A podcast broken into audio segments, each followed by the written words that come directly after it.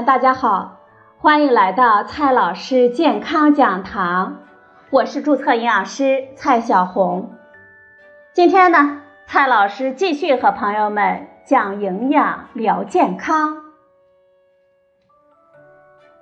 今天我们聊的话题是酸奶。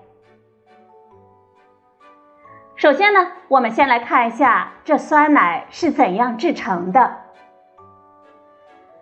酸奶是以牛奶或者是羊奶为原料，市面上最常见的酸奶是牛奶经过巴氏杀菌之后再添加有益菌，经发酵之后冷却灌装的一种牛奶制品。目前呢，市场上的酸奶制品多以凝固型、搅拌型和添加各种果汁、果酱等辅料的果味型为主。酸奶不仅保留了牛奶的所有优点，而且在某些方面呢，经过加工过程还扬长避短，成为更适合我们人类的营养品。乳酸菌发酵牛奶之后，可以将乳糖形成乳酸。当牛奶中的 pH 值降低到酪蛋白等电点四点六的时候，牛奶中含有的不到百分之三的酪蛋白胶粒。就相互交连，形成同一个巨大的海绵状酪蛋白网，水分都被吸收在海绵当中，呈现凝固状态。酸奶发酵使用的有益菌是保加利亚乳杆菌和嗜热链球菌，这两种菌互利共生，在不同的发酵阶段起到了各自的作用。保加利亚乳杆菌先充当后勤兵。把牛奶中的酪蛋白水解成可以被乳酸菌直接利用的氨基酸和肽。有了充足的食物，嗜热链球菌迅速的繁殖，发酵乳糖产生乳酸，使牛奶的 pH 值开始降低。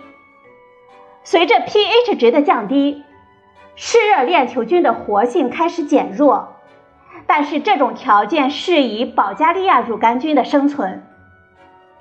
另外，嗜热链球菌产生的少量甲酸可以刺激保加利亚乳杆菌快速生长。此时呢，耐酸的保加利亚乳杆菌接替嗜热链球菌，开始发酵乳糖，大量产酸，直到发酵结束。按照生产工艺，酸奶主要分为凝固型酸奶和搅拌型酸奶。牛奶中干物质占到百分之十二，水分占百分之八十以上。为了得到质量均一的产品，用于生产酸奶的原料奶，首先要通过添加脱脂奶粉来适当的增加牛奶中的干物质的含量进行标准化。标准化之后的原料奶再经过均质和巴氏杀菌，然后接种乳酸菌，随后。凝固型和搅拌型酸奶的生产工艺出现了不同。对于凝固型酸奶，在接种之后进行分装，然后在四十二摄氏度之下发酵三个小时，形成成品。搅拌型酸奶在接种之后先进行发酵，之后把凝固的酸奶搅拌均匀，再分装成小包装。然后将酸奶立即降温到四摄氏度保存，以中断乳酸菌发酵的发酵过程。很多朋友说了，酸奶呢是一种值得推荐的乳品，为什么呢？酸奶对原料的要求呢比较高，含有抗生素的牛奶无法做成酸奶，因为乳酸菌无法在抗生素的环境中存活。酸奶中的部分蛋白质已经被乳酸菌水解成了氨基酸和多肽，因此呢，更容易被我们消化吸收。在酸奶的发酵过程当中，还会产生乙醛、丙酮、丙二酮等物质，从而赋予了酸奶独特的风味。酸奶与牛奶相比，酸奶的其他营养成分并没有减少，钙。钾、锌、磷、镁、维生素 A、维生素 B 二和维生素 B 十二等必需营养素比较丰富。其中大部分乳糖被乳酸菌分解。另外呢，乳酸菌在发酵的过程当中还会产生一些乳糖酶，这就非常适合于乳糖不耐症的人群来饮用了。酸奶呢，分为常温酸奶和低温酸奶。常温酸奶又称为灭菌型酸奶，它经过乳酸菌发酵之后，再经过热处理灭菌。因此呢，可以在常温下销售和存放，保质期呢一般是三到六个月。低温酸奶又称为活菌型酸奶，保质期呢一般是在二十天之内，不可以在常温下销售。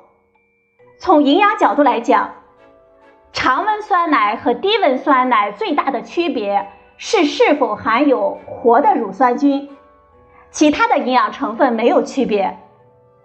对于我们消费者而言，我们选购酸奶的时候，没有必要纠结有多少活菌，有多大的保健效果。我们可以每次少买，购买之后呢，尽快的食用。低温酸奶中含有的保加利亚乳杆菌和嗜热链球菌，不属于能够进入我们肠道定植的品种。在它们穿过我们胃肠道的时候，经过胃液和各种消化酶的折磨，并且呢，它们都光荣牺牲了，帮助我们抑制有害的微生物。即使它们牺牲了，菌体碎片仍然能够产生一些有益的免疫调节作用。发酵产生的乳酸也可以促进我们矿物质的吸收。帮助消化和恢复我们肠道正常的菌群，所以喝普通酸奶比不喝有利于我们肠道健康。在生活当中，我们如何选择到真正的酸奶呢？酸奶和乳饮料呢非常容易混淆。乳饮料是以水为基础，加入牛奶或者是乳制品。通过食品添加剂调制而成的饮料，如果想获得充分的营养成分和健康，我们需要选对酸奶。我们可以从名称以及配料表中的首位成分来看，酸奶呢又称为酸乳、发酵乳、酸牛乳或者是酸酪乳。如果酸奶中添加了果粒、果汁或者是杂粮等等。它就属于风味发酵乳，配料表中的第一位呢应该是奶，而乳饮料一般又称为酸酸乳、乳酸菌饮料或者是风味发酵乳，它的配料表中的第一位呢是水。如果配料表中第一位不是奶而是水，我们就需要警惕了。这种产品可能不是我们真正的酸奶，而是乳酸菌饮料。需要注意的是，复原乳除外，因为复原乳是用水将奶粉还原成奶。配料表中的前两位一定是水和奶粉。从营养成分含量来讲，我国对于乳品的规定要求，原味酸奶蛋白质的含量要大于等于百分之二点九。